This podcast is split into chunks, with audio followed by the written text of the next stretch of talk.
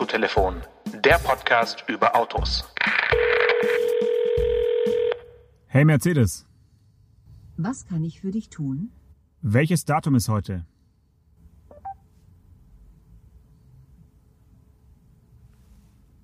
Heute ist Montag, der 12. Oktober.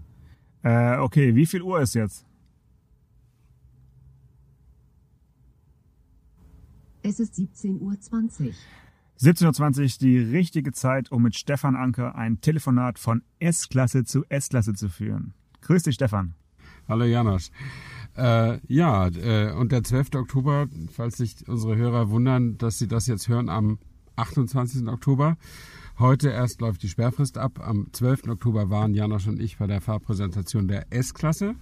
Und jetzt sind wir auf dem Rückweg vom Testzentrum Immendingen zum Stuttgarter Flughafen, wo wir die Autos wieder abgeben müssen und sitzen hier auf einem lauschigen Parkplatz neben einer Bäckerei.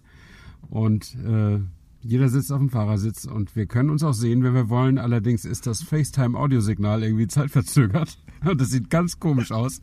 Also bisschen gucke ich, Psycho, ja. guck ich lieber stur geradeaus, wenn ich weiter mit dir rede, so wie sonst beim Telefonieren auch. Ähm, ja, und äh, Janosch, stell uns doch mal dein Auto vor. Okay, mein Auto ist der Olaf. äh, wenn, ich, wenn ich stur gerade ausschaue, schaue ich noch auf das Head-Up-Display, was bei mir noch eingeschaltet ist. Und ähm, da ist vielleicht der erste Punkt, über den wir sprechen können, ist diese Augmented Reality, die uns jetzt auch in der S-Klasse ähm, ja nicht nur auf dem großen ähm, Zentraldisplay begrüßt, wie wir es auch bei der A-Klasse schon äh, zum ersten Mal erleben konnten, sondern jetzt auch endlich als Head-Up-Display. Und ich weiß nicht, haben dich die Pfeile, die da so rumschwirren, verwirrt oder fandst du es immer ganz angenehm auf der Strecke, Stefan? Nee, ich fand das, ich fand das wirklich gut. Also Augmented Reality, erweiterte Realität, bedeutet, dass ein Navigationspfeil nochmal extra scheinbar nochmal weiter vor dem Auto in der Windschutzscheibe zu sehen ist und dann sagt, hier musst du langfahren. Ähm, und der ist so blau und der bewegt sich auch mit dem Auto irgendwie mit. Also wer zu Schwindel neigt, hat vielleicht Schwierigkeiten. Man kann das aber auch ausschalten. Ähm, ich persönlich finde das ganz, ganz toll, vor allen Dingen, weil ich mich erinnere, dass ich bestimmt vor zehn Jahren oder so die ersten Pressemitteilungen gelesen habe, dass sowas in der Entwicklung sei. Bei, ich glaube, bei Continental war das mal eine Pressemitteilung. Äh, aber nie habe ich es irgendwo gesehen. Äh, und jetzt ist es mal da und äh, das hat mir gut gefallen, weil ich das wirklich gut finde, wenn ein Navigationssystem rechtzeitig ankündigt, wann es losgeht, aber weil ich es gleichzeitig auch nervig finde, wenn es irgendwie ein Kilometer vorher sagt, äh, dass es irgendwie demnächst losgeht. Vor allen Dingen, wenn sie diese elendlangen Kreisverkehrsmonologe führen. Deswegen finde ich diese äh, Augmented Reality Pfeile sehr angenehm. Ja, also an vielen Kreuzungen oder, oder Kreiseln hat es mir auch äh, Spaß gemacht. Ich fand's, wenn man so ganz scharf abbiegen muss, ein bisschen irritierend, dass dann die Pfeile dann fast entgegengeflogen kommen, äh, wo man wirklich dann so kurz davor ist, die Hand, die Handbremse oder den Handbremshebel zu suchen äh, und, und irgendwie so eine, eine richtige Ganovenwende hinzulegen. Aber äh, ja, ich weiß ja nicht, wie es, wie es auf langen Fahrten ist und ob es dann, dann, doch irgendwie eher stört, weil teilweise zwitschern diese Pfeilchen da ja schon wie so ein munterer Vogelschwarm hin und her. Aber insgesamt die Idee, ins Blickfeld die wichtigen Informationen einzublenden und die auch dynamisch dann äh, anzupassen an die Landschaft, an die Straße, ist, äh, ist schon ja eine, eine, eine sehr, sehr gute Sache, würde ich sagen. Ähm, es gibt ja Augmented Reality noch mehr Funktionen, die wir jetzt auf der Fahrt erleben konnten, auf der Autobahn zum Beispiel. Wenn man den Abstandstempomat eingeschaltet hat, dann werden einem ja die Hindernisse, auf die man zufährt, äh, oder in der S-Klasse, auf die man zurast, werden einem ja wie so gehighlightet mit einem Textmarker ähm, in einem, ja, bei mir war es meistens so ein helles Türkis äh, und nur wenn es gefährlich wurde, wurde es dann irgendwie wie weiß und wahrscheinlich wird es dann, wenn es richtig gefährlich wird, wird es dann auch rot oder so, vermute ich jetzt mal. Aber diese, dieses türkisene Licht, was plötzlich alle Autos äh, unter, unter den unter das Auto ge gesetzt bekommen von der S-Klasse, finde ich eigentlich ganz sympathisch. Ja, das äh, finde ich auch sehr gut. Also man, man sieht definitiv, definitiv, definitiv eher, dass da auch noch ein anderes Auto ist, vor allen Dingen so, wenn es dämmert und das Auto ist grau, wie die meisten Autos ja eben sind. Ähm, das ist für mich so ein ähnlicher Effekt wie ein Fahrradfahrer, der Unterschied zwischen einem Fahrradfahrer in Zivil und mit gelber Schutzweste an. Ähm, man sieht das einfach eine Sekunde eher oder eine halbe und das kann ja schon, kann das schon nützen. Und äh, ich finde, wie gesagt, die Rechentechnik und die Präzision, die dahinter steckt, ganz, ganz äh, beeindruckend und das ist überhaupt so das gemeinsame Erlebnis. Du hast uns dein Auto nämlich noch gar nicht vorgestellt, aber bevor wir zu den Unterschieden zwischen unseren Autos kommen, äh, ist es wirklich, da waren wir beide, glaube ich, auf den ersten Metern. Wir haben über, über Handy miteinander telefoniert, natürlich Bluetooth und Freisprech und so. Ähm, was uns beide total beeindruckt hat, war, war diese, diese Opulenz im Innenraum, vor allen Dingen in diesen digitalen Darstellungen, was man da alles machen kann. Ne? Ja, und das liegt vor allen Dingen daran, dass äh, es also eine, einen 3D-Effekt gibt, der technisch nicht ganz einfach umzusetzen ist, weil er eigentlich erst deine beiden Augen mit einer Kamera detektiert und quasi deinen Augenabstand und, und sozusagen deine Entfernung und da, wo du deine Augen hast, also immer mitberechnet und dann diesen, diesen tiefen Effekt äh, darstellen kann auf einem ganz normalen äh, TFT-Bildschirm. Also, ja.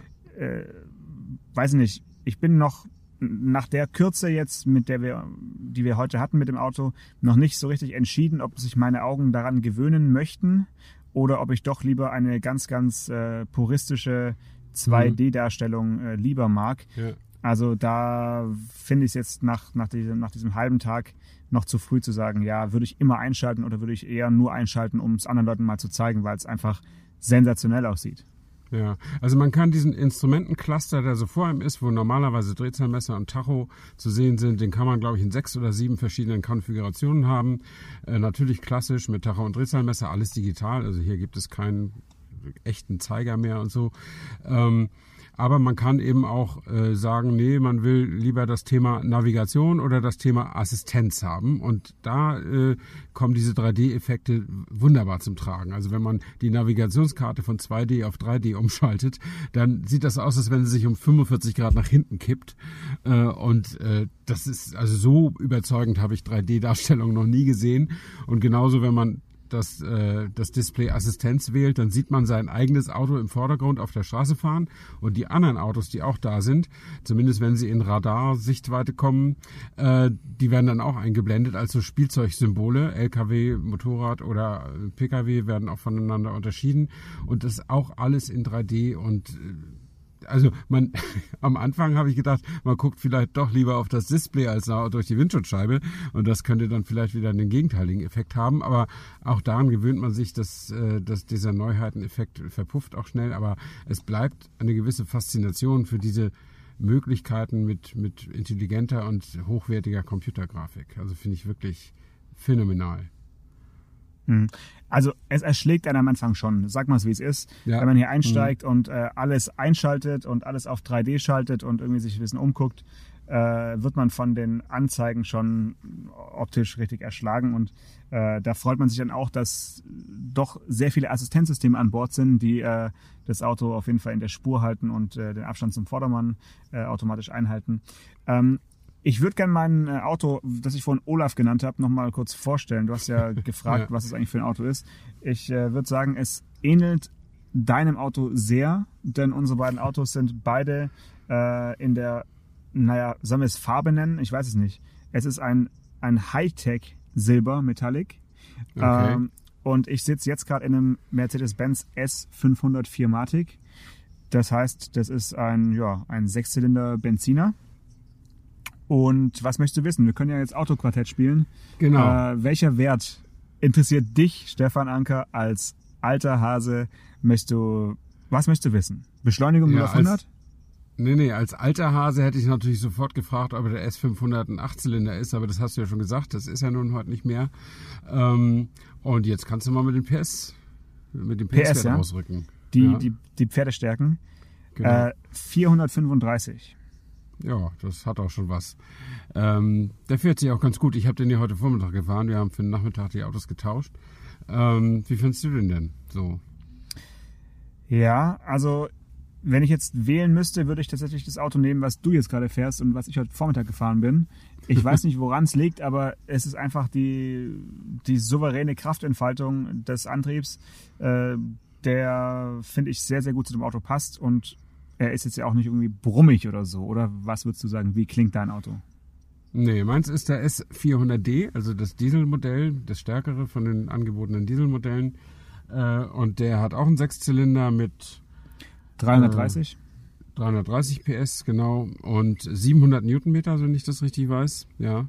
Und ja, der ist schon äh, sehr, sehr äh, kraftvoll. Also der ist, wenn man beide, äh, wenn man bei beiden auf der Autobahn voll drauf tritt mit Kickdown und so weiter, dann ist der Benziner schon ein bisschen schneller noch unterwegs, ähm, weil einfach über die Drehzahl dann auch die Leistung eben dazu kommt. Aber diese super Souveränität, die aus 700 Newtonmetern Drehmoment kommt, die kann der Benziner halt nicht so bieten. Äh, wobei bei dieser Neungang-Automatik wird ja auch viel kaschiert, wenn, was dir so an Durchzugskraft dann noch fehlt. Aber äh, nee, das macht der Diesel schon sehr gut und obwohl er wirklich nicht brummig ist, hört man natürlich sofort, dass das ein Diesel ist. Aber ich persönlich fahre ja seit Jahr und Tag Diesel und finde das ja auch toll und würde genauso wie du dieses Auto auch dem, dem Benziner vorziehen. Zumal der Normverbrauch mit 6,5 Litern auf 100 ja noch ganz, ganz anständig ausfällt, wobei ich nicht glaube, dass man das in der Realität deutlich unter 10 Liter fährt, das Auto, aber auch das müsste man mal in einem längeren Test machen. Was aber beeindruckend ist, und das gilt für beide, ähm, wie leise die drin sind. Also wir sind vorhin mal beim Telefonieren, äh, plötzlich habe ich gemerkt, dass wir knapp an 190 dran waren und die Autobahn war frei und wie gesagt, wir hatten unsere Freisprechanlage auch wieder an, aber äh, man merkt einfach nicht, wie schnell man ist, weil das die akustische Rückmeldung irgendwie fe fehlt. Sowohl der Wind ist kaum zu hören, als auch der Motor, als auch vor allen Dingen das Rollgeräusch der, der Räder, was ja das Kritischste meistens ist. Äh, da haben die auch irgendwas gezaubert. Äh, ich glaube, es liegt an der Rohbaukonstruktion. Ähm, aber das ist zumindest ist der Effekt, der eingetreten ist, wirklich bemerkenswert. Das Auto ist, was das angeht, äh, absolut luxuriös absolut luxuriös. Es ist ja auch die äh, Luxusklasse, äh, in der wir hier unterwegs sind. Das möchte ich auch erwarten, aber es ist tatsächlich immer wieder so, finde ich, bei der S-Klasse. Also ich war bei der letzten Vorstellung, die war übrigens in Toronto äh, und äh, mhm. jetzt ist man ja hier im Schwäbischen vor meiner Haustür. Also das ist äh, schon ein Unterschied für mich gewesen, ob ich jetzt 30 Minuten Anreise habe von Haustür zu Haustür oder äh, mehr als 14 Stunden, muss ich sagen, äh, von mir aus können die, die S-Klassen immer hier in, in Immendingen vorstellen. Ähm, es, es ist ja wirklich immer so die, ja, das Sahnehäubchen äh, der, der Mercedes-Modellpalette. Und ich finde auch, dass auf den Veranstaltungen die, die Entwickler und die Verantwortlichen immer so besonders stolz sind, wenn sie jetzt wieder eine neue S-Klasse äh, der Weltpresse äh, vorstellen dürfen. Und das hat man heute auch wieder gemerkt, dass wirklich jeder, äh, der da an so einem Exponat steht, den du dann dem du eine Frage stellst, der möchte dann auch sein gelerntes Wissen oder sein, sein Wissen eben auch loswerden. Und äh, also ich habe mir an einem Schnittmodell die verschiedenen äh, passiven und aktiven Sicherheitssysteme erklären lassen und da ging es wirklich so in die Tiefe, dass er ähm, am Ende wurde mir erklärt, wie ein ähm, ja so eine Art 3D-Webtechnik, also eine mehrlagige, mehrlagige Webtechnik für zum Beispiel die Gurt-Airbags. Also er hat ja hier solche äh, für die hinteren äh, Plätze so ähm, Gurte, die sich dann bei einem eventuellen Crash auch noch aufblasen, ähm, wie sowas gewebt wird an einer Maschine. Also da hätte ich wirklich noch deutlich länger als eine Stunde mit dem da plaudern können. Ähm, die Highlights, wenn wir schon beim, beim, Thema Airbag sind, sind aber in dem Auto jetzt eben der äh, Fond-Airbag, wo ich mich äh, wirklich frage, warum erst im Jahr 2020 ein äh, Fond-Airbag, also ein äh, Airbag für die hinteren Passagiere ähm, ins Auto kommt, weil gerade bei der S-Klasse, die ja eine klassische Chauffeurslimousine ist, sitzt ja die, sage ich mal, zahlungskräftigste Person immer äh, hinten rechts, also äh, bei uns zumindest. Äh, und dass diese halt keinen Front-Airbag hatten bisher, ist ja eigentlich schon seltsam. Und ähm, das hat aber ganz, ganz unterschiedliche Gründe. Wenn es dich interessiert, kann ich es dir erzählen. Ähm, und ansonsten gibt es eben noch den Airbag jetzt zwischen Fahrer und Beifahrer, der bei einem Seitencrash eben dazu führt, dass die beiden Köpfe nicht aneinander schlagen. Und das ist ja auch eine schöne Sache. Ja, ich habe auch gefragt, warum äh, noch niemand drauf gekommen ist, äh, diesen Rücksitz-Airbag zu machen. Also ein Airbag, der aus den Lehnen der, der Vordersitze nach hinten sich öffnet. Ähm, und äh, mein Gesprächspartner war heute Morgen, bevor du noch da warst, ich war nämlich früher da, äh, war der, wie hieß er noch, Professor Rehberger? Oder äh, sag ich dir gleich, sag, sag, ich dir gleich, der. Ähm, ich meine ja. Ja, Jeden äh, auf jeden Fall der, der Baureihenleiter. Genau. Mit dem schönen ja. Namen Professor Dr. Uwe Ernstberger. Ernstberger. Ja. Okay, nicht, dass wir hier falsche Namen verbreiten. Also, und der konnte nämlich auch nicht aufhören zu sprechen über sein Auto und hat alle möglichen Sachen äh, erzählt. Und äh, irgendwann, als er mal Luft holen musste, habe ich die Frage stellen können, warum das eben erst jetzt passiert ist mit diesem, mit dieser Idee, diese extra Airbags für hinten zu machen. Und er sagte, das ist eben sehr herausfordernd, weil man nie genau weiß, wo der Vordersitz eben steht. Äh, weil es kann ja jemand ganz langes äh, fahren und auch jemand ganz kurzes und dann ist der die Entfernung zwischen Airbag und äh, potenziellen äh, äh, Opfer sozusagen äh, ja nicht so leicht zu kalkulieren, als wenn jemand vorne sitzt. Ähm, und äh, außerdem können ja hinten auch Kinder in Kindersitzen sein und so. Und äh, das war wohl die, die Herausforderung. Wie sie das im Detail technisch gelöst haben, hat er auch versucht anzureißen. Das habe ich aber irgendwie nicht richtig verstanden. Weißt du da mehr? Also ähm, das sind genau die Gründe. Hinten ist es halt wesentlich schwieriger äh, zu, zu entscheiden, für was für eine Person oder für was für einen Gegenstand soll der Airbag jetzt passen. Äh, es ist auch nicht so ein Airbag wie vorne. Man hat jetzt nicht einfach nur den Beifahrer-Airbag genommen und ihn nach hinten gepflanzt, sondern Nee. da, da geht eigentlich gar kein richtiger Airbag im Sinne eines Airbags auf, sondern es geht eigentlich nur so ein, ähm, ja, wie ein Gerippe eines Airbags auf und dazwischen ist eine ähm, sehr moderne Struktur, die man vielleicht am ehesten noch sich vorstellen kann, wie diese Werbemännchen, die manchmal vor irgendwelchen Eröffnungen so mit den Armen wackeln und mit so Heißluft aufgeblasen Mhm. werden. Und so, so eine Struktur ähm, ist quasi in diesem ja, Kissen, kann man sagen. Und je nachdem, wie weit äh, der, derjenige entfernt ist, der eben aufprallt, kommen diese, diese Ärmchen auch nur raus, also die, die stoppen eben dann. Und du hast also nicht so einen kompletten Sack, der dir entgegenprallt, sondern eigentlich so ein ja, recht undefinierbares, äh, mit, mit Luft gefülltes Kissen, was aber eine spezielle Struktur hat. Das ist also das Geheimnis, aber andere Hersteller haben immer gesagt, es liegt daran, dass wenn man so einen großen Airbag hinten auch noch zünden würde, irgendwann wird's halt einfach auch alle Scheiben raushauen, weil es dann ein bisschen viel, Ja. viel, viel Pyrotechnik auf einmal ist. Wobei, Ja. wenn man sich überlegt, wie viel Pyrotechnik hier in S-Klasse jetzt verbaut ist, dann äh, ja, da wird jeder Feuerwerk-Experte wird da äh, feuchte Augen bekommen. Das ist Wahnsinn. Mhm. Aber ich finde das äh, grundsätzlich nicht verkehrt. Jetzt läuft gerade Blaulicht hier, Notarztwagen, passt ja genau zum Thema. Ähm, ich habe vor ein paar Wochen war ich kurz hinter einem richtigen Unfall auf der Autobahn im Stau äh, und als ich dann ich konnte sogar sehen die havarierten Autos und da waren alle Airbags hatten ausgelöst und dann sind die Autos ja im Innenraum äh, komplett weiß aus vor lauter Airbag-Gewebe und so weiter. Aber die Leute kamen da etwas benommen und schockiert, aber doch lebendig wieder raus. Und das ist äh, insofern, also ich kaufe, wenn ich ein Auto bestelle, immer alle Airbags, die sie da zu liefern haben. Ähm, und da kann man irgendwie, da sollte man nicht dran sparen. Und wenn so ein, äh, wenn diese Technik sich durchsetzt, äh, wenn die auch in einfacheren Autos dann irgendwann mal zu haben ist, kann ich also nur empfehlen, diese Airbags auch noch zu kaufen. Und, und diesen neuen Airbag zwischen den beiden Vordersitzen finde ich auch super. Ähm, der verhindert, dass die Köpfe der beiden vorderen Passagiere zusammenstoßen beim Seitenaufprall. Keine schlechte Idee. Ähm, und es hat mir auch ein Ingenieur gesagt äh, bei einer anderen Station, wir, es geht ja nicht darum, jeden Unfall unbedingt zu verhindern, da ging es also um aktive Sicherheit, sondern wenigstens mal die Unfallfolgen abzumildern. Und das ist, äh, das ist gar nicht so schlecht. Und da haben sie eben auch Fortschritte gemacht, was diese Notbremsassistenten angeht, äh, auf der, sowohl auf der Autobahn äh, oder auf der Landstraße als auch, als auch in der Stadt. Und äh, da habe ich auf dem Beifahrersitz gesessen und mir diese Demo da, da gegönnt. Und das ist wirklich, das ist wirklich frappierend. Also das Auto bremst so, so spät. Du siehst ja schon das Kunststoffhindernis da. Also du fährst ja darauf zu mit dem Ingenieur Ja. am Steuer. Ja. Und äh, dann denkst du ja, okay, jetzt würde ich aber schon mal längst bremsen. Aber das würde ich ja nur deshalb tun, weil ich ja weiß, dass da so ein Hindernis ist. Es wird ja die Si- Situation der Unaufmerksamkeit wird simuliert. Und dann irgendwann bremst das Auto und steht dann so gefühlt 10, 20 Zentimeter vor dem Hindernis. Und wenn du die Bremsung rekapitulierst, dann denkst du, irgendwas ist da doch falsch gelaufen. Und dann stellst du fest, ja, der hat ja erst ganz zum Schluss, kurz vor dem Hindernis, richtig volle Elle gebremst. Und vorher hat er eigentlich nur keine Gefahrenbremsung gemacht, sondern nur eine starke Bremsung. Das heißt, er hat eigentlich Bremsweg verschenkt am Anfang, ähm, wo, man, wo es eigentlich am, am, am meisten wehtut, wenn du am Anfang zu wenig bremst. Ähm, und das machen sie deshalb, weil immer noch dem Fahrer die Möglichkeit gegeben werden muss, selbst zu reagieren, indem er zum Beispiel noch ausweicht oder, oder was weiß ich. Äh, und das bedeutet aber im Umkehrschluss, dass dieser Computer, der da drin dahinter steckt, dass der genau berechnen kann, wann der wirklich steht.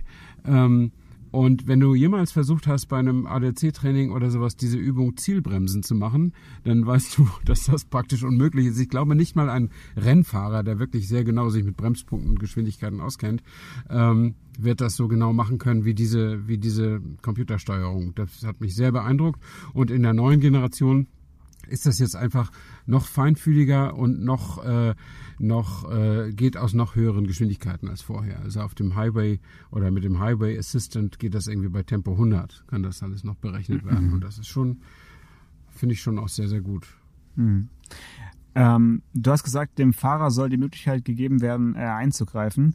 Jetzt hatten wir hier auf dem, äh, auf dem Tag heute, auf dem Gelände die Chance, sozusagen das, das nächste Level schon mal zu spielen. Wir äh, konnten heute ähm, Level 3 S-Klasse äh, mitfahren und zwar ähm, war da, wurde da demonstriert, wie der Autobahnpilot, der nächstes Jahr wohl auf den Markt kommen soll. Mhm. So ganz präzise äh, sind sie in ihren Aussagen da nicht, weil es äh, momentan eher an der rechtlichen Regelung äh, klemmt und nicht an der technischen Machbarkeit. Also die Idee ist also, ein System an Bord zu haben, was dem Fahrer erlaubt, in bestimmten Situationen nicht mehr eingreifen zu müssen. Also er soll sozusagen in die Situation gebracht werden, sich mit anderen Dingen zu beschäftigen. Ähm, und das konnte man heute probieren, also miterleben. Das ist natürlich dann nochmal was ganz anderes als ein Abstandstempomat oder ein Spurhaltassistent, sondern das ist dann wirklich, du drückst einen Knopf und zwar ist der Knopf am Lenkrad. Äh, da, wo die beiden Daumen sind, sind dann noch zwei zusätzliche Knöpfe wirklich in den Lenkrad, also ins Lenkrad richtig eingelassen, die auch noch zwei Lichtpunkte haben und dann auch ähm, dir zeigen, dass das System jetzt also aktiviert ist. Dann drückst du da drauf und nach einigen Sekunden, je nachdem wie die Fahrsituation gerade ist, sagt das Auto, okay, äh, Autobahnpilot eingeschaltet und du kannst deine Hände in den Schoß legen und kannst dich also wirklich mit anderen Dingen im Auto beschäftigen. Also du Und- kannst E-Mails, E-Mails checken oder Zeitungen lesen kannst- oder Ganz genau, du kannst E-Mails checken, du kannst ähm, du kannst dein Instagram-Profil pflegen, Stefan. Und ja, ähm, das, so, das mache ich auch so gern. genau. Also du, du kannst wirklich alles, alles machen und musst nur äh, bereit sein, sozusagen das System wieder abzulösen, wenn sich das System meldet. Und den Rest macht das Auto alleine. Das ist momentan eine Situation, die würde ich mal so als Berufsverkehr Situation bezeichnen. Das heißt, es geht bis 60 km/h, aber auch Mhm. nur in so einem Rudel. Also du kannst jetzt nicht auf einer leeren Autobahn das einschalten und das Auto fährt äh, mit 60 alleine über die Autobahn, sondern es ist dieses klassische, äh, ja, wie, wie, wie, wie man es halt kennt. Um dich herum fahren andere Autos, mehrere Spuren, du bist meinetwegen auf der mittleren Spur und ähm, dann drückst du da diesen Taster und das Auto folgt also diesem, diesem Schwarm und ähm, misst also permanent aus, genau wo es fährt, also hat ein sehr präzises, spezielles äh, GPS an Bord, gleicht es dann ab mit dem äh, hochaufgelösten Kartenmaterial von Here, äh, kann also nicht nur anzeigen, auf welcher Straße es fährt, sondern auch auf welcher Fahrspur und ähm, misst vorne mit einem zusätzlichen LIDAR-System äh, nach vorne und ähm, hat eben Radarsensoren nach hinten rechts und hinten links, schräg nach hinten für den nachfolgenden Verkehr. Also das ist dann schon nochmal mehr Sensorik an Bord als in den Autos, in denen wir jetzt gerade sitzen und äh, soll aber nächstes Jahr so zu kaufen sein. Also das finde ich ähm, ja spektakulär, dass es jetzt so angekündigt wurde und auch man es auch jetzt mal miterleben konnte. Aber es hat bei mir jetzt keinen großen Adrenalinschub tatsächlich äh, hervorgebracht, muss ich zugeben. Mhm. Also das ist ja letztlich das, das Narrativ, sag ich mal, dass, dass man nun häufiger hört, Level 3 ist eigentlich von der, also Level 3 des autonomes Fahrens, äh, Level 3 von 5, äh, ist, ähm, ist quasi technisch äh, vorhanden, äh, ist aber, es gibt praktisch noch kein Land, das sagt, oh ja, liebe Autoindustrie, bringt das auf den Markt, wir finden das toll. Ähm, weil wahrscheinlich noch nicht geklärt hat, wer den schwarzen Peter übernimmt, falls mal was passiert. Ähm, weil da gibt's ja drei Parteien, nämlich die Industrie, die das baut, äh, und der Fahrer, der das vielleicht falsch bedient, äh, oder der Staat, der das zugelassen hat. Ähm, und äh, da muss sicher noch eine Regelung geschaffen werden, möglichst gerne international. Und das ist wohl schwierig, denn wenn ich mich richtig erinnere, kann doch der Audi A8 das auch schon. Also könnte es schon. Ne? Da äh, warst du auf jeden Fall auf der gleichen Presseveranstaltung wie ich seinerzeit. Da wurde es Ja. eigentlich ähnlich demonstriert und angekündigt wie äh, jetzt heute hier bei Mercedes. Ähm, es gibt einen Unterschied, den wohl jetzt Mercedes anders macht als Audi, so habe ich zumindest verstanden. Und zwar hat das Mercedes-System eine äh, zusätzliche Kamera nach hinten raus, die ist oben mhm. an, der, an der Heckscheibe und die äh, filmt also den, den nachfolgenden Verkehr. Und eine Kombination aus dieser Kamera und einem Innenraummikrofon erkennt äh, die Warnsignale von Einsatzfahrzeugen. Also das, was wir jetzt gerade hier hatten, dass ein Blaulichtfahrzeug ja. mit, mit, äh, mit Blaulicht und Sirene vorbeifährt, das merkt das Auto und in, sobald es das erkannt hat, dass hier sich ein Polizei- oder Rettungswagen oder Feuerwehrauto nähert, sagt das System dem Fahrer, bitte übernimm jetzt das Kommando. Mhm. Ähm, mhm. das hat wohl der äh, Audi A8 damals nicht gehabt und ähm, Daran ist wohl die äh, Markteinführung, möchte ich jetzt mal behaupten, dieses Systems äh, erstmal eben an, an den rechtlichen Hürden gescheitert. Die haben das heute demonstriert. Also tatsächlich war dann am, am Ende der, dieses großen Ovals, was man da gefahren ist, wo dann auch wirklich andere Ingenieure in kleinen Mercedes-Kompaktautos so um einen herum gefahren sind, wie so ein wilder Schwarm. Mhm. Kam also von hinten ein, ein äh, Polizeiauto angefahren und tatsächlich die S-Klasse hat dann sofort äh, gesagt, hier jetzt bitte übernehmen Sie. Das, das macht sie. Das ist also äh, ja, ist technisch möglich und hat funktioniert. Und was sie auch macht, habe ich auch mehrmals jetzt erlebt heute, dass sie eine Rettungsgasse selbsttätig bildet. Also wenn, wenn sie auf ein Stauende auffährt, fährt sie sofort an die, je nachdem auf welcher Spur sie ist, also auf die passende Seite der Fahrspur und bildet also die Rettungsgasse automatisch mit, sodass du selbst, wenn du jetzt da äh, gerade deinen dein Instagram-Account pflegst, äh, nicht eingreifen musst und äh, nicht jetzt dafür sorgen musst, dass dein Auto die Rettungsgasse frei hat, sondern das macht sie selber. Und wenn dann irgendwie ein Hindernis ist auf deiner Fahrbahn, umfährt es auch äh, dieses Hindernis, wenn es möglich ist, eben auf der, auf der Fahrspur das zu umfahren. Das sind schon so ein paar Sachen, die dann im Detail natürlich höchst aufwendig und spektakulär sind. Also ich kann mir vorstellen, dass viele Pendler sowas nutzen können. Es ist natürlich momentan noch so ein bisschen eine Frage des Preises. Ich meine, was wärst du bereit als Aufpreis zu zahlen für so ein System? Äh, schwer, schwer zu sagen. Ich glaube nur eher, dass in der S-Klasse keine Pendler sitzen. Aber ja, äh, was kostet, was kann sowas kosten? 5000, 6000 Euro? Nee, nee, warte mal. Nee, nee, Level 3 Autonomie, das muss eigentlich sogar noch teurer sein. Die, wenn LIDAR im Spiel ist, das ist teuer. Vielleicht ist es schon fast fünfstellig.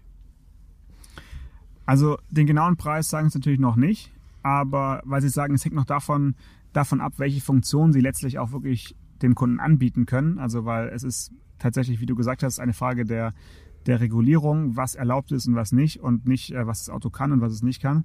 Und davon hängt natürlich auch der Preis ab, weil sie wissen, okay, da und da ist der Kunde bereit, so und so viel dafür zu bezahlen. Was im Raum stand, war so ein bisschen äh, der Preis des äh, High-End Entertainment Systems. Kann man in der Preisliste mal nachschauen, was es kostet. Ähm, vielleicht kriegen wir es noch im Laufe der Sendung hin. Das ist dann quasi der Aufpreis, der wohl on top kommt zu dem, was die S-Klasse so mit, mit den normalen Assistenzsystemen, mit dem großen Assistenz Assistenzpaket eben jetzt heute schon äh, Level 2 mäßig kann. Ähm, ja, das ist die Frage, lohnt sich das oder ist es eigentlich irrelevant, weil wer sich eine S-Klasse voll ausgestattet kauft, dem ist dann dieser Aufpreis dann eigentlich auch ziemlich egal. Ja, also wenn es irgendwelchen Leuten egal ist, dann ist es wahrscheinlich den, den S-Klassenkäufern egal, weil äh, wenn sowas jenseits von 5000 Euro kostet, dann kann man das natürlich nicht in, in Autos einführen, die nur 25.000 Euro kosten. Ne? Also da muss man schon an Autos gehen, die wie mein S400D 4 Matic Langversion irgendwie 108.000 oder, oder sowas äh, kosten. Da fällt dann so ein, so ein System, also fällt schon auch auf, aber äh, bringt den Kunden wahrscheinlich nicht um. Ne? Also was hattest du vorhin gesagt, der Auf, Aufpreis zwischen der Normalversion und der Langversion ist 3000 Euro. Ähm, ja. das, dafür kann man sich in dem Bereich 100.000 Euro plus äh, ja auch entscheiden. Also das, äh, es wird ja keinen S-Klasse-Kunden geben, der sagen kann, nee, also 105.000 gehe ich mit, aber 108, das kann ich mir nicht mehr leisten. Also das, das könnte ich mir äh, nur schwer vorstellen. Die meisten äh, dieser Kunden werden sich das Auto ja auch nicht jahrelang zusammensparen, sondern die können das eben.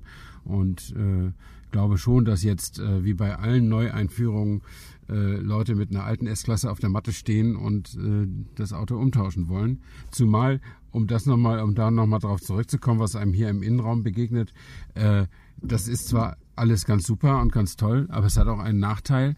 Ähm, nicht nur, dass ab und zu die Türen automatisch auf und zu gehen, das war jetzt eben das Geräusch, was man hier bei mir gehört hat. Die Türgriffe fuhren erst raus und dann wieder rein, keine Ahnung warum. Ähm, die, äh, sondern dieses super neue digitale Technoide, was man hier hat, das lässt die Vorgängergeneration richtig alt aussehen, oder?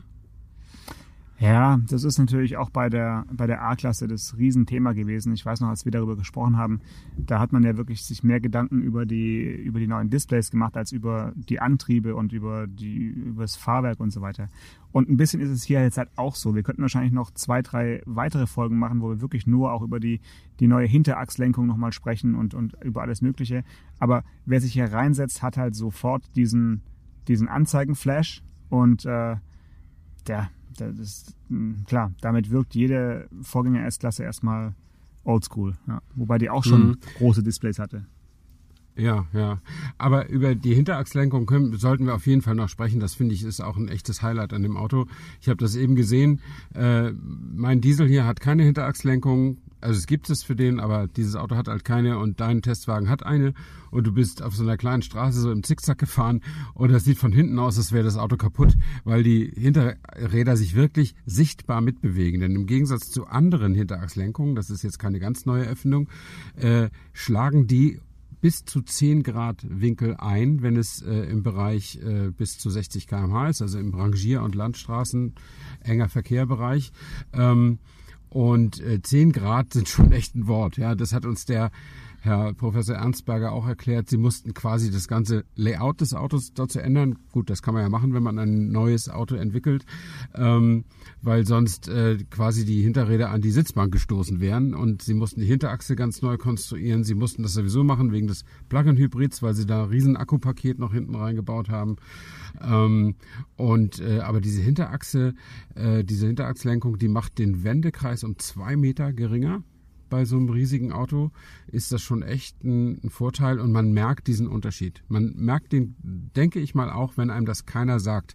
Wenn einem das, also man fährt normal das normale Auto und dann steigt man um in das andere, das merkt man. Auf dem Parkplatz, im Parkhaus, wo immer man ein bisschen was zu zirkeln und zu rangieren hat, da kann man das sehr, sehr gut merken. Und ab 60 km/h gehen die Räder, lenken die auch noch mit, aber dann eben nicht entgegengesetzt der Vorderräder, sondern mit den vorderen Rädern mit und dann nur so zwei, drei oder bis zu vier Grad, äh, um das zu stabilisieren beim Spurwechsel und so. Das ist eine tolle, war, Hinterachslenkung fand ich immer gut als Idee. Ich war nur nicht bei jedem Hersteller und bei jedem Modell so sehr überzeugt von der Ausführung und auch von der Fehleranfälligkeit.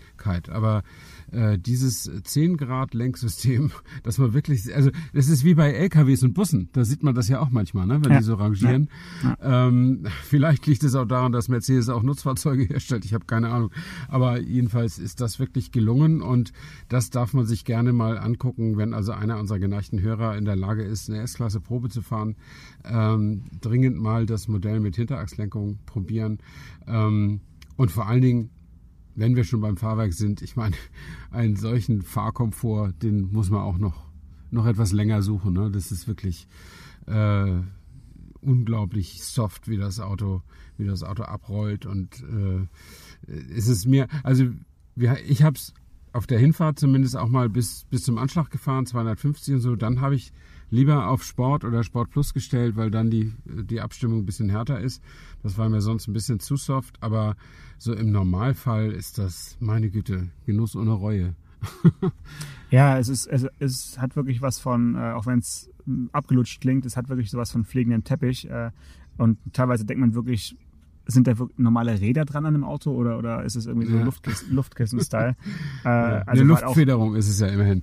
Ja, aber es sind ja auch, also ich, wir sind ja über Straßen gefahren, da, da kenne ich eigentlich äh, quasi jede Querrille und die habe ich teilweise in dem Auto jetzt gar nicht mehr gespürt. So, das war wirklich äh, was ganz anderes und da habe ich das Gefühl, dass sie mit jeder Generation das einfach noch mehr perfektionieren und auch echt enormen Aufwand betreiben, um, um das eben noch immer noch, noch mal weiter zu, zu drehen. Also dieses vorausschauende Fahrwerk hatte ja der Vorgänger auch schon, dass er quasi die, die Fahrbahnoberfläche abscannt und dann, wenn, wenn irgendeine Unebenheit kommt, die dann eben schon ausgleicht, dass du es eigentlich gar nicht so richtig merkst. Das macht, das macht er ja hier weiterhin. Das ist schon sensationell, aber eigentlich wirklich bei jedem Tempo hast du keinen direkten Kontakt zu, zu Fahrbahn. Ne? Also, und dadurch hat man auch kein richtiges Gefühl, wie schnell man eigentlich fährt. Und das ist natürlich innerorts schon auch gefährlich, deswegen immer schön äh, auf die Geschwindigkeit gucken. Ja, oder, oder sich der Verkehrszeichenerkennung unterwerfen, die ans Navi gekoppelt ist, dann geht er automatisch auf 50 oder auf 30. Aber äh, ja, das ist halt immer der, der Nachteil und das ist ja auch oft der, der, der Nachteil bei also letztlich ist ja ein komfortables und gut abgestimmtes Fahrwerk auch ein Sicherheitsfeature. Ähm, aber der Nachteil ist halt, dass die Menschen diesen Sicherheitsgewinn, den sie dadurch haben, durch schnelleres Fahren, äh, wieder, wieder, wieder verlieren. Zumindest besteht die Neigung dazu. Das war ja damals bei der ABS-Einführung auch so. Äh, es gab ja einzelne Versicherungen, die Rabatte gegeben haben für die Haftpflichtprämien, aber das haben sie ganz schnell wieder einkassiert, weil es tatsächlich die Unfallzahlen anstiegen, weil die Leute glaubten, sie wären unverwundbar mit einer ABS-Bremse. Und das ist nun mal halt nicht so. Je schneller man fährt, desto schwieriger ist das natürlich für jedes Sicherheitssystem, das Auto heilen zu lassen, sozusagen. Ähm, aber das Gesamtpaket ist halt, äh, also ich müsste mich tatsächlich vielleicht noch ein bisschen länger dran gewöhnen, mit so, so, so viel wolkenähnlichem Fahrkomfort unterwegs zu sein. Ähm, aber vermutlich ist wenn man hinten säße, und das dürfen wir ja nun nicht wegen Covid-19, wie die Fahrveranstaltungen sind ja nur mit Einzelbesetzung im Auto erlaubt, äh, aber normalerweise würden wir ja ein Auto zusammenfahren und dann würde sicher jeder von uns sich mal chauffieren lassen. Und wenn man hinten sitzt und mit diesem Komfort auf der Hinterachse vor allen Dingen äh, zu tun hat, dann ist es wahrscheinlich Gold wert. Ne? Ja, also ich hätte mich gerne von dir ein bisschen rumfahren lassen. Das war ja auch immer mein Wunsch, aber das ging es halt heute leider nicht. Ähm, ich würde noch ganz gern von dir wissen, wir haben jetzt ja über den ähm, Benziner gesprochen und über den Diesel. Du bist ja noch den äh, Plug-in-Hybrid gefahren. Der hat ja jetzt einen deutlich größeren Akku bekommen. Ähm, wenn ich es richtig mir gemerkt habe, wiegt der Akku 241 Kilogramm. Genau. Also nicht mhm. gerade wenig. Äh, merkt man es im Auto an? Äh, wie hat es sich denn so geschlagen mit, mit diesem äh, Gewicht an Bord? Ja, ich bin eine, eine, sanfte Landstraßenrunde gefahren, so rund 40 Kilometer, nur so zum Probieren. Der Wagen kommt ja erst im Sommer auf den Markt, das war noch ein Vorserienauto. Ähm, aber ich hatte mich vorher sehr lange mit dem zuständigen Ingenieur äh, auf der Veranstaltung da unterhalten und er hat das, wie du das vorhin auch richtig sagtest, mit derselben Werbe präsentiert, obwohl ich nur alleine da im Raum war, also richtig engagiert äh, für sein äh, Produkt da gesprochen. Ähm, und äh, ja, Mercedes macht es, um es mal vielleicht ein bisschen despektierlich zu machen, auch so wie VW es jetzt macht im Golf GTE und im Golf E-Hybrid, dass man einfach sagt, wir können die Plug-in-Hybrid-Idee eigentlich nur zum Fliegen bringen, wenn wir mal die elektrische Reichweite deutlich erhöhen. Und äh, sie haben also fast, sie haben mehr als doppelt so viel Akkukapazität jetzt drin, von 13, irgendwie auf 28,6 Kilowattstunden. Das reicht dann nach WLTP schon gemessen für 100 Kilometer elektrische Reichweite bis zu einem Tempo von ungefähr 140, wenn ich das richtig weiß. Ähm, und äh, ja, das gibt dann, wenn du elektrisch losfährst, gibt es so auf der Mitte des Gaspedalweges so einen Druckpunkt. Äh, und wenn du den überschreitest, dann schaltet sich der Benziner zu. Ähm, sie haben das absichtlich so gemacht äh, und nicht bis zum Kickdown-Punkt ge gewartet. Den gibt's auch noch, ganz kurz vom Bodenblech. Damit nicht, das ist halt der Motor, der in deinem S S500 drin ist, damit nicht die, äh, was sagtest du, 430 PS da auf einmal äh, plötzlich losspringen. Ähm, und insofern, das macht sich also auch ganz harmonisch. Ähm, und finde ich, finde ich wirklich sehr interessant. Und es ist eine, es ist schon eine interessante Erfahrung, mit so einem riesen Schlachtschiff wie der S-Klasse durch die Gegend zu gondeln und der fährt elektrisch. Das ist eigentlich, ne? Also wir werden es am EQS sehen, wenn er dann mal auf den Markt kommt im nächsten oder im übernächsten Jahr, ähm, wie das ist mit so einem luxuriösen Mercedes, mit einem großen, mit einer großen Luxuslimousine, die auch noch sicher mehr zu bieten hat als ein Tesla Model S. Ähm, wie das ist, wie sich das anfühlt, so elektrisch zu fahren. In meinen, ja, in meinen, nach meinem Gefühl ist irgendwie ein Elektroauto immer irgendwie klein oder kompakt. Ähm, aber das ändert sich offensichtlich gerade und die Plugins kriegen alle diese längere Reichweite, die kriegen alle mehr Akkuzellen, sodass die Akkus eben auch nicht so äh, nicht nach der Hälfte der angegebenen Reichweite schon auf, auf Notbetrieb schalten müssen, sozusagen, sondern dass sie wirklich viel von dem, was sie versprechen, auch halten können. Und äh, der hat auch einen DC-Schnelllader an Bord, 60 Kilowatt. Da kann der also wirklich von 0 auf 100, nicht auf 80 Prozent der Kapazität, sondern auf 100 in 30 Minuten wieder hochladen. Und das ist nicht schlecht, allerdings ist dieser DC-Lader nur gegen Aufpreis erhältlich. Mhm. Ähm, und der normale äh, Wechselstromlader ist mit 11 Kilowatt, also der hat, ist in knapp drei Stunden ist dann das Auto wieder aufgeladen, ist auch schon ganz gut. Du brauchst natürlich so eine Wallbox, ne? Für 11 Kilowatt bringt deine Steckdose zu Hause nicht, aber Eher nicht. ähm, nee, eher, eher weniger, aber gut. Das, äh, wie gesagt, bei einem Preis von wahrscheinlich deutlich jenseits von 100.000 Euro ist dann so eine Wallbox für 2000 Euro dann auch noch drin. Das, das wird dann schon irgendwie, irgendwie gehen. Und ja, ich habe natürlich auf, auf meinen Bordcomputer geguckt und ja, der hat etwa die Hälfte mit Benzin gefahren, die Hälfte mit, mit Sprit. Und äh, es waren dann so laut Bordcomputer ein Verbrauch von 1,9 Liter, also ziemlich genau der Normverbrauch. Ähm, und laut äh, der Stromverbrauch aber 26,7 oder so. Ich meine, auch dieses Auto wiegt wahrscheinlich stattlich über zwei Tonnen. Ähm, und äh, es ist ja nicht so, dass Elektroautos keine Energie verbrauchen würden. Das haben wir nur schon häufig festgestellt. Sie haben nur so ein, so ein Image, das täten sie es nicht. Ähm, Aber das tun sie halt doch und den Strom muss man halt auch bezahlen. Und, äh, aber es ist eine ganz charmante Lösung. Und es ist eben nicht mehr so eine Notlösung, wie das in den früheren Plattformen war, sondern es ist direkt mit reinkonstruiert, obwohl durch das größere Akkupaket eben auch doch deutlich Kofferraum auch verloren geht. Ne? Also die, diese Mulde unter dem Kofferraumboden ist nicht mehr da und äh, der ganze Boden ist ein bisschen höher gelegt, also so auf Schloss, Schlosshöhe. Das bedeutet, Okay, also, der, mhm. der, der riesen Kofferraum, den wir uns angesehen haben, ist eine gigantische Höhle, das ist wirklich so. Ähm, der, der wirkt halt jetzt nur noch tief und lang, aber eben nicht mehr tief und tief in die Tiefe Richtung Boden. Ne? Ähm, hoch, aber ja, ja, der, das S-Klassen-Problem war ja nie das mit dem Kofferraumvolumen. Also Kofferraumvolumen ist interessant in der Kompakt- und Mittelklasse oder bei Kleinwagen, aber bei Chauffeursautos äh, eigentlich nicht. Nee. Ähm, vielleicht lass uns noch ein paar Sätze zum, zum Design sagen oder auch so zum, zum, ja, zur Anmutung. Ich finde halt jetzt, wo wir einen Tag damit verbracht haben, also wir haben uns beide, glaube ich, darüber gefreut, dass man einen aufrecht auf der Haube stehenden Stern haben, den wir sehen, wenn wir nach vorne gucken. Das äh, hoffe ich auch, dass es, dass es überlebt, äh, auch die, die ganze Elek Elektrifizierung überlebt, überlebt, weil das dann für mich auch nur ein richtiger Mercedes ist, wenn man da diesen Stern sieht. Sonst kann es halt jedes Auto sein. Und Mhm. die andere Seite wiederum, wenn man sich da den Mercedes-Stern wegdenkt und man da hinterher fährt, dann haben wir beide gesagt, es könnte halt irgendwie auch so ein großer Audi sein. Oder jedenfalls hat man sich noch nicht an diese Heckleuchten als Mercedes-Heckleuchten gewöhnt, weil die so eine äh, Form haben, die man eher aus dem VW-Konzern, sag ich mal, kennt. Ja, das finde ich auch. Das hat für mich auch so eine Audi-Anmutung, obwohl ich ein paar Audis jetzt von hinten mir angesehen habe, die sind nicht identisch, das kann man nicht sagen.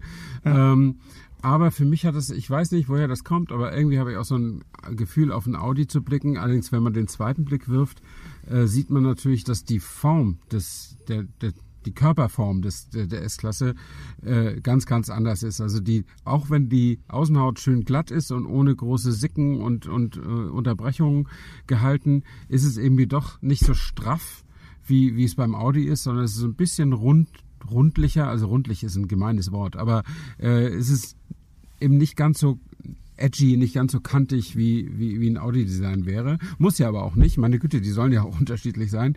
Aber ich finde den äh, Blick von hinten auch äh, gewöhnungsbedürftig. Und wenn ich aber in den Rückspiegel sehe und du mir hinterherfährst, dann weiß ich wieder, aha, da kommt ein Mercedes. Und zwar was für einer. Also die, der Kühlergrill ist, also wenn man gro große Kühlergrills mag, dann ist man hier richtig. Ja. Ja, ja. Ja, wie äh, gefällt dir denn dieser fast quadratisch wirkende zentrale Bildschirm in der Mitte? Der, man, man, ich, ich dachte, der ist so ein bisschen hochkant, aber eigentlich, wenn man ihn sich genau anschaut, ist er schon fast quadratisch. Ähm, es Ja, ist ein, Instagram. Ein, ein Riesenteil irgendwie. Und sie haben wirklich den Drehregler für die Lautstärke oder die, die Drehwalze, die es ja davor gab, Mhm. haben sie also eingespart und stattdessen so einen Schiebe-Lautstärkeregler jetzt dahin gebaut. Und ähm, die Klimaanlage ist auch im Touchscreen jetzt integriert und hat keine eigenen Knöpfe mehr. Ja, also meins ist es nicht. Ich freue mich, dass, äh, dass auch du als Vertreter der jüngeren Generation Oh, darüber danke. verstört bist. Naja, das ist ja tatsächlich so. Ich meine, wir, wir Älteren, sag ich mal, wir lieben halt die Knöpfe zum Drehen und zum, zum Drücken. Ja, äh, aber wenn jetzt äh, selbst jemand, der noch nicht mal 40 ist, da auch sich äh, sich sich dran stört, dann denke ich ja, bin ich noch nicht ganz verloren. Ähm, also ich bin optisch finde ich das natürlich toll äh, und ist auch wirklich gut gemacht. Aber ich ich kann irgendwie immer nicht einsehen, was man an einem Drehregler für Lautstärke noch verbessern können sollte. Oder an einem Drehregler für Klimalüftung oder oder sowas ja. Äh, und letztlich musst du halt immer irgendwie mit deinem Finger zielen auf so einem Touchscreen. Und äh, das ist halt nicht so intuitiv. Du kannst eben einen Drehregler auch immer auch finden in der Nacht und wenn du nicht hinguckst, weil du mit 200 über die Bahn fährst und so. Und insofern, äh, klar, bei Level 3 Autonomie und so, da kannst du auch dich mit deinem Touchscreen be beschäftigen, aber ähm, ich bin da kein so ganz großer Freund von. Ich finde die Touchtechnik natürlich äh, wichtig zu haben einerseits, weil die Leute eben auch ihre Smartphones zu bedienen und die meisten Menschen ja denken, Technik komme aus der Steinzeit, wenn, wenn, wenn es nicht mit Touch zu bedienen ist, aber ja, ich bin da gespalten, muss ich sagen. Hm. Man hätte noch andere Möglichkeiten, äh, die meisten Funktionen zu, zu bedienen mit äh, den berührungsempfindlichen Tasten am Lenkrad und äh, Ja. eben auch über die Sprachbedienung. Also es gibt ja weiterhin mehrere Möglichkeiten, aber ja, also ich finde halt nur, weil ein iPhone keinen Dreh, ke- keinen Drehknopf hat, muss halt ein Auto jetzt nicht unbedingt auch auf den Drehknopf verzichten. Vielleicht ist es auch Ja, noch ein klar. Trend, der auch wieder verschwindet, weil man einfach merkt, dass man während der Fahrt einfach ein Rädchen auf blind bedienen kann und nicht äh, da eben hinzielt, wie du gesagt hast. Ähm, ich sehe gerade, es gibt ja auch keine analoge Uhr mehr in der S-Klasse. Ähm, Ja. Die Uhrzeit wird digital angezeigt. 18.07 Uhr. Äh, ich weiß nicht, ob du abfahrbereit bist, aber ich werde mich mal anschnallen, Ja. auf jeden Fall. Und äh, werde mal den äh. Motor starten. Und dann sollten wir mal so langsam Richtung äh, Stuttgart Flughafen losfahren. Weil wir brauchen ja noch ein bisschen. Ja. Also Dann meine Maschine mal. läuft. Alles klar, lass uns uns jetzt schon verabschieden, falls die Verbindung gleich abreißt. und danken fürs Zuhören und fahren jetzt noch eine Runde und schauen mal. Hier drücke ich auf Engine Start and Stop. Passiert. Ja, ich glaube, die Verbindung, die Verbindung bleibt, glaube ich, bestehen. Ah, schönes Piepskonzert bei dir im Auto. Sehr gut. Ja. Ähm, also ich roll jetzt hier mal mit Hinterachsleckung vom, vom Bäckereiparkplatz und Jetzt. es macht, Jetzt. es macht schon großen Spaß mit dieser Lenkung, muss ich sagen. Ja. Ist jetzt nicht ganz das Smart-Gefühl natürlich, das wäre übertrieben, nee, aber man, man vergisst, dass man in der Langversion einer S-Klasse sitzt. Ähm, ja. Also, hab, Ah, wer das jetzt gehört hat, hast Ich du das gehört, was dann mein Navi gesagt hat? Route. Ja, aber das duzt einen. Ja. Das duzt einen. Und darüber Ja, habe ich schon ist- was gelesen. Äh, das finde ich total unangemessen. Ähm, dass, dass ich von meinem von der S-Klasse geduzt werde, finde ich extrem unangemessen. Aber äh, vielleicht, weiß nicht, vielleicht ist in den, in den, in den Einstellungen irgendwo auch noch eine, äh, eine Regel, dass man sich siezen lassen kann. Ich weiß nicht, aber ich fürchte nicht. Nee, Ähm, nee, nee, es, es war, eine, war sozusagen eine große Entscheidung bei Mercedes, jetzt Ja. äh, so jugendlich und cool zu werden, dass äh, tatsächlich das Sie, was die A-Klasse am Anfang noch kannte, also kassiert wurde und jetzt man komplett geduzt wird. Da gab es aber auch einen großen Aufschrei natürlich bei den äh, typischen Kunden. Also Ja, ob ja, das so bleiben ja. kann, war ich zu bezweifeln. Schön. Dann äh, würde ich mal sagen, bis nächste Woche, Stefan. Ja, genau. Und äh, wir gondeln jetzt erstmal hier gemütlich äh, zur Abgabestation und geben unsere S-Klassen wieder ab. Alles klar. Bis dahin. Bye bye. Ciao. Autotelefon, der Podcast über Autos. Mit Stefan Anker und Paul Janosch Ersing. Hey Mercedes. Was kann ich für dich tun? Spiele Deutschlandfunk.